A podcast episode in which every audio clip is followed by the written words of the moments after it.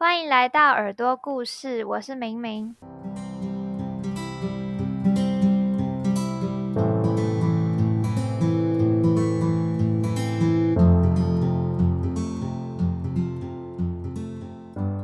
我们常常说为人师表，老师这个职业对我来说一直都是很伟大的。毕竟一个人在成长的路上，除了家庭，学校就是第二最常待的地方。而教育往往是改变一个人很大的要素。所以今天这一集呢，我邀请到今年大四，即将回到故乡嘉义的高中做教学实习的云山，他会在节目中和大家分享这四年来他在修习教育学程的经历与心得。那我们就先欢迎云山，Hello，Hello，明明你好，大家好。首先，云山可以先请你简述一下你的大学科系，还有你可能额外修的教程。嗯，我是就读国立台湾师范大学国文学系四年级的云山，然后额外修的教程就是就是教程。嗯，它它的全名好像叫做教育学程。那你可以跟大家介绍一下教育学程是什么吗？哦，就是教育学程就是。它会有教育专业科目，就是有二十六学分的教育专业科目。然后那个教育专业科目里面，就是会有一些教育的基本概论，然后一些教育哲学、教育社会学之类的。反正就是呃，国家觉得你要当一位老师，可能会需要具备的教育专业职能，就会包含在这个教育专业科目里面。另外，除了这二十六学分以外，我们在系上就是看你。看你是要当哪一个科目的老师，比如说我是国文科的老师，那在我们国文系里面，它就会有另外的四十学分，是系上国文系觉得你如果要当一位国文老师，你需要修过什么课程这样，所以它是有分分成教育专业科目跟看你是哪一个学科的老师的教程这样。所以，假如你今天是可能国文系，但是你想要当地理老师的话，你就得去先修地理系的课。对，就要去修地理系的教程，就是地理系规定他们地理系学生需要修的教程。这样，那他需要具备他们系的学生资格吗？嗯，通常会需要辅系或者是双主修才可以修他们的教程。但是有些科系，它好像就是，就算你是辅系双主修，也不能修教程。就是特教系，我记得特教系他们就是，虽然你有双主修资格，但是你也不能去修特教老师的那个教程。为什么？是因为特教系的学生本身就已经很多了吗？不知道哎，就是好像他们那个是更专业的部分吧。他们觉得可能双主修还不够之类的，我也不太确定。反正我知道我们学校是特教系，只有特教系这样。如果想要修教育学程的话，他有什么样的资格呢？除了他可能是那个科系的学生之外，啊，就是每个系的规定多多少少会不一样，但是通常大部分的科系他们都是有分两阶段的筛选。然后像我们国文系，它就是第一阶段是筛成绩，就是大一大一上学期加下学期的成绩要前百分之四十，然后你就过第一阶段。这样，然后第二阶段通常每个系就会不一样，像我们系就是还是一样看成绩，但是我知道有别的系他们是要面试或者是做备审之类的。哦，是哦，对对对，每个系会不一样，然后比例也会不一样，这样，但是大部分都是会有，就是看成绩或者是面试、笔试这样。但有些科系是不是它不属于师资培育的科系，那它就要另外再考试，对不对？对，呃，它有分两种，有一种是你读的本科系就不是师资培育科系，像气管系好像就不是，然后社教系也不是。就是如果你是这种系的学生，你想要修教程的话，你就要先去拿到辅系或双主修的资格，然后再去考学校，他会举办一些呃全校筛全校的，就是他会有考，就是教育专业科目，然后。跟全校的人排名，可能前百分之多少就有办法拿到那个教修习教育学程资格的那个名额，然后你再去修你的辅系或双主修科系的那个教程，这样。哦，因为像气管或社教，它是没有一个对应的老师的科系。对对对，就是他先拿到修教程的资格，然后再去修他辅的系或者是双主修的系的那个系的专业科目。嗯，了解。然后有些是，比如说你是国文系，可是你第一阶段、第二阶段筛选都没有过的话，你还是想修教程，你也可以去去考学校的那个考试，拿到修习教程的资格。哦，所以他还是不会限制说，可能我这一届我就只能几个人去修教育学程。对，因为还是会有人放弃呀，就是放弃的名额就会留到留用到其他地方，然后我不太确定是怎么运作。哦，了解。嗯，但其实你要修教育学程也是蛮需要花额外的时间的。对。那我想问一下，是什么原因让你开始想要当老师，然后开始决定说你要修教育学程？我觉得最一开始是受我家人的影响。怎么说？因为我自己的妈妈也是老师，然后小时候读一二年级的时候，不是都读半天吗？然后下午就会去我妈妈的教室，然后就会坐在后面等我妈妈下班。然后那时候看到她在台上教下面的学生，就会有一种憧憬。那是最一开始受到家人的影响，然后后来到大概国中、高中吧，就开始觉得哦。因为我比较喜欢跟人接触，我想要做和人有关的、和人会有交流的工作，就觉得老师是一个可以教学相长，然后可以改变，就是可以影响学生、影响影响别人的工作，然后就嗯嗯嗯，就开始有这方面的兴趣。然后后来是真的确定要当老师是在高中的时候，因为我和一些老师聊过，然后那些老师就会觉得。呃，就是当老师这这个工作，他们觉得很好，是除了他是可以教学相长嘛，就是你可以一边教学一边学习，然后一边接触不同的学生，然后看到学生的变化以外，他们觉得老师有寒暑假很好，确实很好。对，然后还有还有一个是，就是老师的工作，他的工时跟生活作息是比较相符合的，就是他不会需要。不就不需要日夜颠倒，或者是三餐会不正常这样？三餐不正常？对啊，其实就是考量了很多，一方面是兴趣，然后一方面是现实现实上面的因素，然后最后就觉得，嗯，当老师就是还蛮喜欢的。然后后来也有去尝试一些营队的教学，或者是教育见习，然后就真的觉得这个是我喜欢做的事情，所以才就一直走在这条路上面。你刚刚讲到，嗯，你妈妈也是国小老师吗？嗯，对，她是国小老师。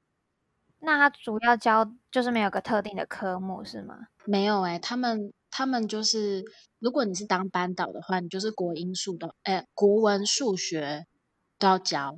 然后英文好像是三年级之后有特定的英文老师会教嘛。然后剩下就是科任，就是像我妈妈她是主任。就是他现在是当主任，所以他不用代班，他就不用教国文跟数学。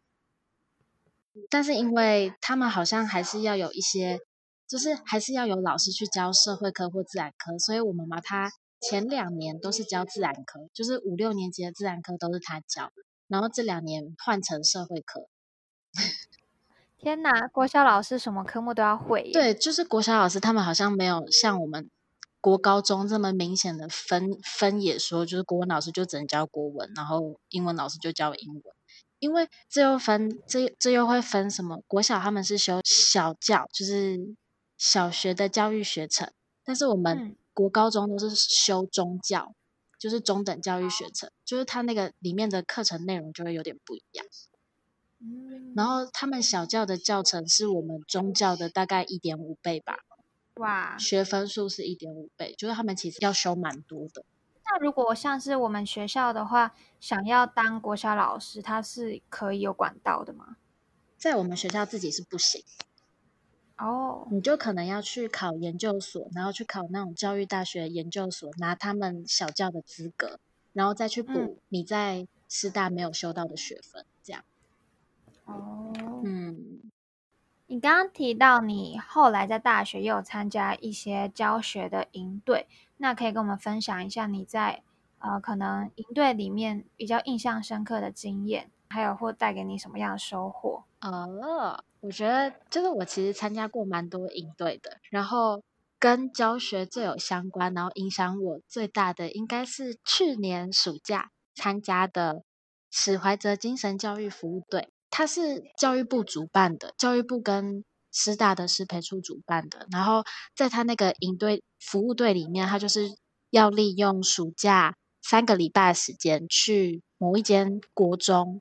就是等于是他们暑期辅导时间变成我们的营队时间这样，所以在那个营队里面就是没有任何玩乐性质存在，就是你就是老师，然后就会我们有排课表，就是每天有六节课，然后就我们有分七个主题的课程，然后还有加社团课跟体育课，就这样每天然后维持三个礼拜，学生就是来学校上课，就取代他们的暑期辅导。那他们这些暑期辅导的课程是会衔接在他们原本的上课的课程吗？还是它是个另外的辅导？就是看我们怎么设计。就我们当初在讨论的时候，就觉得因为他们是就是我们已经取代掉他们的暑期辅导嘛，所以我们当初在设计课程的时候，其实就已经有考虑到小六衔接国一。就是需要的课程，所以我们在设计的时候就会从小六的基础，呃，就是小六加国一，我们觉得他们需要学习的东西，或者是一些比较有趣的课程，我们就会把它拿来我们这个营队里面上。就是像我自己那个时候是负责阅读教学这个领域，呃，阅读鉴赏，那时候我们就。想说，因为国中开始会有一些比较长篇的文章，然后也没有注音，就是国中跟国小的课文就是差在没有注音嘛，然后课文的篇幅会变大，然后还会加上一些文言文的部分，所以我们那时候在设计那个衔接的课程的时候，我们就设计，就是我们有一个单元就是教他们，呃，阅读技巧、阅读策略。就是我们觉得，如果他们学会一些阅读的策略，可能会有助于他们阅读一些比较长篇的课文，这样。哦，嗯，算是培养他们可能在正式进校园上课的一些软实力吗？对，就有点像是这样。然后其实它很弹性，就是看每个负责的负责那个主题的人，他想要怎么设计，其实都可以。所以在那个营队里面，就是给大家很大的自由，就是你想要上什么，或者是你想要弄什么教学法，或是你想要尝试什么分组讨论，什么什么什么都可以，因为不会有人限制你要做什么。了解。而且在那个营队，就是我们的定位就是老师，不是大哥哥大姐姐，所以其实就跟之前参加过的其他有队服的营队不太一样。哦，所以你们完全没有什么带游戏这种。就没有我们，我们完全没有游戏，就是唯一一个跟他们会有比较玩乐性质的互动，就是在社团课或是体育课这样，不然就是放学之后，放学之后会一起打球。哦，嗯，而且在那个营队里面，就是我们会每个人都上台，每个人一定要上五堂课，就是整整的五堂课。然后你上课的时候，后面会有其他，就是其他营队的成员，他们会在后面。观课，然后每天晚上在吃饭的时候，大家就会开始议课，就是给你一些你上课的回馈，或者是你没有注意到的事情，他们给你建议，或者是觉得你很好的地方，这样就可以根据根据别人的回馈来修改你的课程。那感觉是蛮扎实的训练。对啊，其实就蛮特别的经验啊，因为平常在学校没有这种经验。那你有想到你当时在这个营队可能做的一些教学的执行，会帮助你在之后回到大学的课程里面的应用吗？嗯，哦，我觉得就是学到的就是怎么操作小组讨论吧。哦，真的吗？嗯，因为我们在那个营队里面，我们就我们是弄分组分组的方式进行我们那个单元的课程。然后，嗯，分组嘛，所以就一定会有很多小组讨论或小组活动。然后在大学的时候去过高中的教育现场看过，但是其实一般人他们在大学期间很少有这种机会接触到真正的学生，就是那么长时间的接触到学生。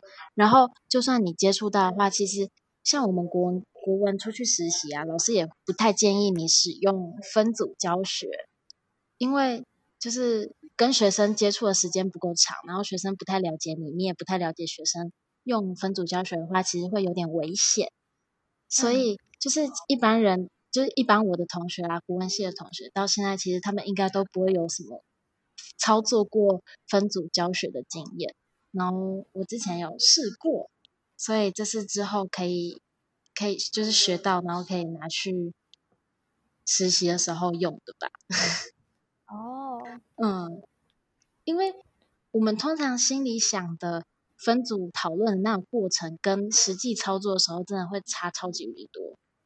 就是学生他们跟你想的真的会很不一样。嗯。很不一样，怎么说？你说你认为的，就像我们觉得可能讨论，就是看，就是他们分组讨论完一篇文章，可能只需要十分钟好了。但是真正在操作的时候，像我们那时候在使怀者，我们预计就是十分钟，让他们就是呃每个小组的人去阅读一篇文章，然后十分钟阅读完之后，就开始教大家，就是轮流告诉他的组员说，我刚刚看到的东西是什么。就是整个过程，我们预估是二十分钟，就读自己阅读是十分钟，然后教大家是十分钟。可是那时候我们在操作那堂课四十分钟的课，我们就只有操作这样子。就是我们我们本来估计二十分钟可以结束的事情，但是操作了四十分钟还没操作完。啊，所以要考量实际的状况，这样。对啊，就是会很不一样。或者是我们觉得，就是那个活动可以进行多久，但是其实没有进行那么久，然后那就很考验你的临场反应能力。对啊，那除了你刚刚讲这个史怀哲的营队，我有听说你之前也有到像是中国去做实习，那想要问说，你观察到其中中国跟台湾学校他们的教学氛围最大的差异有什么样子吗？嗯。就我之前去中国，那个是教育见习，然后他只有两个礼拜，然后去的是台商学校，然后其实台商学校的定位就是，就有点像，只是在海外的私立学校而已。对他们其实也是以升学为主的学校，然后我觉得中国那间台商学校跟我在台湾读的学校教学，就是整个氛围差异最大就是。因为他们那里的学生背景就是主要都是从商的家庭嘛，嗯，但是在在台湾，就是你可能一个班级里面会有从商的、从医的，或者是工人工人家庭的子女，就是会会混合很多，但是在台商学校就没有，所以他们那里的学生，嗯，会比较成熟，然后比较会交际，给人的感觉是很老练的，因为可能家庭背景的关系。嗯，你是去高中还是？他们那间学校是从幼稚园到高中，嗯，就是它是十十五年的，所以在学校里面你可以看到，就是十八岁的高中生，也可以看到七岁的小一新生，这样就是他们都通通都是在同一个校园里面生活，所以也蛮特别。那你说很会交际是什么年龄层？就呃，国中、高中都很会交际啊。怎么看出来的？他们会交际？从他们的言谈，你就可以发现他们是就是很老练的人。哦，可能不像台湾的国高中生，还是那种嗯呆萌呆萌。对啊，就都不呆萌哦，然后每个都比你成熟，而且他们都还会化妆，然后打扮的都很艳丽之类的。嗯，那真的蛮不一样的。嗯，而且在他们学校有非常非常非常，就我去的那间啦。因为他们学校有非常多的呃班队或者是情侣 哦，这么成熟了。对，就就是其实是蛮跟我们生活过的学校不太一样。嗯嗯，所以老师在教学的时候，就比如说教国文好了，你只是教课文的话，学生肯定就不想听。所以我们那个老师他就会设计很多蛮特别的活动。让学生可以对课程有兴趣，这样。就比如说那时候我去的时候，刚好老师上到的是《晚游六桥带月记》，嗯，就是就是有点像你在等待风景的感觉嘛。然后平常我们就我之前上国文课的话，老师其实就是直接把这个课上完而已，就是讲课文里面讲了什么，然后作者怎么样怎么样怎么样，就这样而已。可是我的老师就是在台商学校那个老师，他上课就是因为他有一个等待风景的过程，就是有一个待月等待的过程，所以他就弄了某一堂课，就带学生去他们校园的，就是让学生选，让他们去校园的某个角落，然后就在那里等待他们想要看的东西，然后把那个那个过程写下来，这样。哦，真的假的？好有趣哦！对啊，我就觉得其实他们那里的教学跟台湾这里的教学还蛮不一样的，虽然都是考台湾的考试或者是大陆那里的考试。那他们的学习压力会比台湾学生大很多吗？嗯嗯，要看他们的家庭诶、嗯，有差。对，因为像我们去的那间学校，它有它一个年级有四呃高中的话，一个年级有四个班，然后它有嗯两个班是升学班，然后两个班是嗯就是可能没有考进升学班的学生去的班，然后在这四个班里面，就是有第一名的升学班嘛，然后第二名的升学班，然后再来是三跟四这样，然后在这四个班级里面的学习氛氛围还有老师教学的重点，其实就会差很多。像我刚刚说，我们老师会让他们去，就是去校园的某个角落等待等待某个东西的过程啊，就是因为我们老师他带的班级比较没有那么升学导向，因为他的班级就不是那两个升学班里面的班级这样。哦嗯，但是如果真的是升学班的话，就我那时候有去看到，就是他们的语资班上课，就咦是语资班吗？反正就是升学班上课，然后老师其实就是上课还是很扎实的讲课文。文艺，然后对对，就是像以前上过国文课那样，嗯，嗯，然后那时候我们也有跟学生聊天，然后学生就说，因为他们是台商学校，有些人家里是，就是他的爸爸妈妈可能是台阶干部，然后有些可能是老板之类的，或者是家里有企业，然后他们就会说，就是真的很多学生都会说，啊、他们那种家里有企业的都可以不用那么认真读书啦，因为他们就只要去接企业就好。那、啊、像我们这种比较认真读书的，就是家里没有企业让我们接。对啊，所以我觉得升学升学跟台湾一样，就很看家庭吧。嗯，嗯，看家庭。那我想要问你，你在修这教程过程有过放弃的念头吗？然后，嗯，是什么会是让你坚持的原因吗？嗯，有没有放弃的念头？我我现在想，就是应该是没有想要放弃的念头，可是会有很多抱怨。哎，怎么说？因为其实我从小到高中就很想要当老师，所以才会来念师大嘛。因为我以前也不是也不是文组的，我是理组的。然后后来来念国文系，就是我真的很想要当国文老师，所以我是没有想要放弃的念头。但是在修教程的时候，就会有很多很多抱怨，想要抱怨，因为我就觉得就是整个教程就是感觉就很制式，然后。像我们在修教学实习或教材教法时候，老师就会让我们练习试教啊。然后他那个试教的流程都是固定的、欸，哎，就是你一定要，就比如说十五分钟的试教，你一定要上去先引起动机，然后回顾上一次的课程内容，然后之后回顾完大概三分钟之后，剩下的十分钟就要开始教你课文的内容。然后你的课文内容还要是那一课的重点，就是不是你想要教什么就可以。你一定要上那一课的重点，然后把它教的很教的很精彩呢、然后再设计那个板书，板书还要分颜色哦。这么严格？对啊，就是就是他们就会说要分颜色，就是比较可以一目了然的看重点，然后要还要、嗯还要分什么，就是大标后面下面会有小标，有的没的，然后再教完这些之后，最后三分钟大概是交代回家作业。就是先回顾你今天上过的东西，之后交代回家作业，然后做一个结语，这样就十五分钟，而且都会计时。然后我就觉得，就是这个过程，就是这是我们以后要去考教真的时候的试教过程。但是嗯，我就觉得，就是真正的教学真的不是这样啊，就是我们对，真的去学校现场教书，或者是以前上过上过老师的课，都不是这样上。为什么我们在考老师的时候就要练这些？感觉以后就是感觉用不太到的东西，而且又这么制式。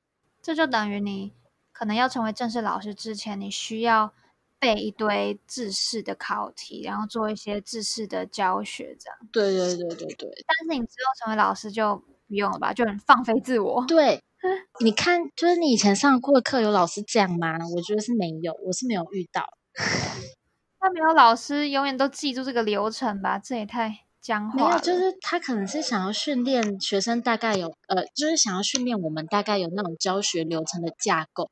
可是我就觉得，就是教学它其实是很活泼的。像我们国文呢，他又会说你只能弄板书，那我就会觉得现在去高中看老师上课，真的也很少老师在写板书，他们很多也都是用 PPT，就是觉得很想埋怨，可是埋怨也没有用。因为规定就是这样，就是中间有一些不愉快，但是并没有打消你想要成为老师的念头。嗯，因为有不愉快也没有用。可是你会不会有就是身为人师的压力啊？因为像我就是不敢当家教的人，因为我觉得我很怕误人子弟这样。嗯，身为人师的压力一定会有啦，因为。老师的一举一动一定都会很深深的影响学生，就是不管是好的还是坏的，而且有的时候真的是你自己没有注意到，但是你就影响到他人。嗯，这样，所以其实当老师之后，我觉得，我觉得当老师真的很难。之前我们考完教检嘛，然后其其中就有念到一个理论，叫做什么教育生态系统理论，他就是在说。老师在课堂上会面临的挑战，然后他就提出了六个挑战。第一个叫做内容广泛性，就是他在说学生会发生的问题就是非常广泛，你没办法预测他会出现什么问题，就是大大小小的事情老师都要处理，这是广泛性。然后再来是同时性，同时性就是可能同时会有很多学生突然发生问题，然后你你需要立即去解决，没办法思考太多，你就要解决。如果不解决的话，就是它可能会影响到课堂的进行。然后第三个是立即性，就是刚很像刚刚说的，就是一发生问题的时候，如果你没有马上解决，就会影响到后面嘛。所以你一定要在问题发生的当下，想到最好的解决办法去立即的解决它。然后就就这个就很难，因为常常很多问题都不是我们可以思考很多就就是没有经过好好的思考就去解决，是这样讲吗？呃，等一下，我想一下怎么讲。好，就是很多事情发生的时候，我们可能要想很多才有办法去去处理。但是在教室的课堂上发生问题，有的时候没有办法给你那么多时间去解决，呃，去去思考这样。反正就是他提出了六个在课堂中老师会面临的挑战。嗯，因为他的困难点，他就是要接触人嘛，而且他是。真的很直接的接触人，不是可能呃商业上面的商品或品牌，所以你需要更心思细腻去了解每一个学生的特质。对啊，我们刚刚讲了，就是这么多老师可能会面临到的挑战，那想必有很多在修教程这条路上的学生，一定也会因为这些顾虑，然后在。犹豫说：“哎，我到底要不要继续往这条路走？”那最后想要请你给这些可能还在迷茫的大学生一些建议。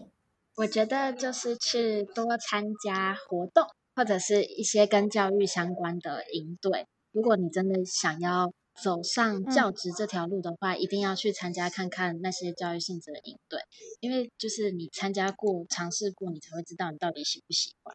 像我们那时候在史怀哲，我们十五个人，然后十五个人都是对教育有兴趣才会去的。可是最后有有人去玩，他就决定他不要继续修教程，他就去放弃。哦，真的？呃，因为就是他觉得这个真的不是就是他能应付的。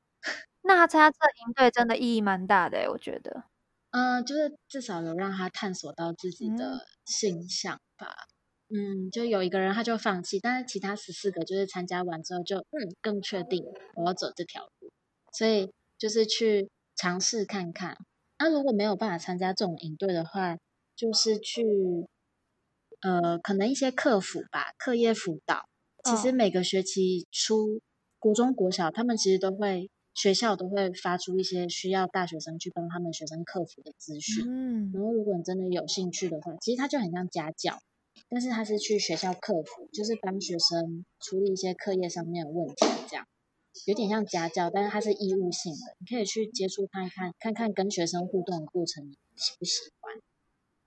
嗯嗯，所以大学期间，如果你真的有志成为老师，有你身旁还有很多资源可以让你去尝试，不管是客服班、家教啊，或者是刚刚云山说的营队，这些都是可以让你去了解自己对教学这方面有没有兴趣的。然后，如果你发现你真的没兴趣，你就可以及时打住，我觉得这也是蛮好的。对啊，对啊，像其实到到四下了，这个学期我们班教学实习才又有三个人退掉，就是他们只剩下教学实习修完，他们就已经教程就修完了，但是他们就在最后这个学分的时候把它退掉了。嗯，蛮多人好像就是会在这个很后面的阶段，呃。了解到，哎，我如果真的继续修下去，然后我之后又有什么半年的实习，然后要去考教甄，这更冗长的一个阶段。如果你已经想清楚不要，那就是不用再继续下去。对啊，然后他们会到最后一个学期才退掉，其实就是因为他们之前没有接触过，就是因为之前教程就是你就是去上课。就是修什么教育专业基本知识的课程，就是像一般在上课而已。但是到你到大三、大四，到大尤其是到大四，你就会开始会接触到一些教学的东西，或者是有机会可以跟学生接触。等到这个时候，你接触到了，你才发现这个不是你想要的，其实就啊，我觉得也不算晚啦，但是其实会有点可惜，因为你都已经从大二修到大四。对，所以如果可以，你在大二、大三的时候就已经去参加一些活动。大概知道这个是不是你想要的，就是可能可以避免掉大四你去教学实习了，你才发现这个不是你想要的问题。我也觉得耶，应该要大二大三就赶快探索。嗯，就是多去参加一些活动，你就可以更认识自己。好诶，谢谢你给大家这么宝贵的建议。嗯，没有，就是。那也祝你之后可能回嘉义吗？实习？对啊，要去嘉义。嗯，去加州。好。那我们今天就谢谢云山哦。好，谢谢大家，谢谢明明。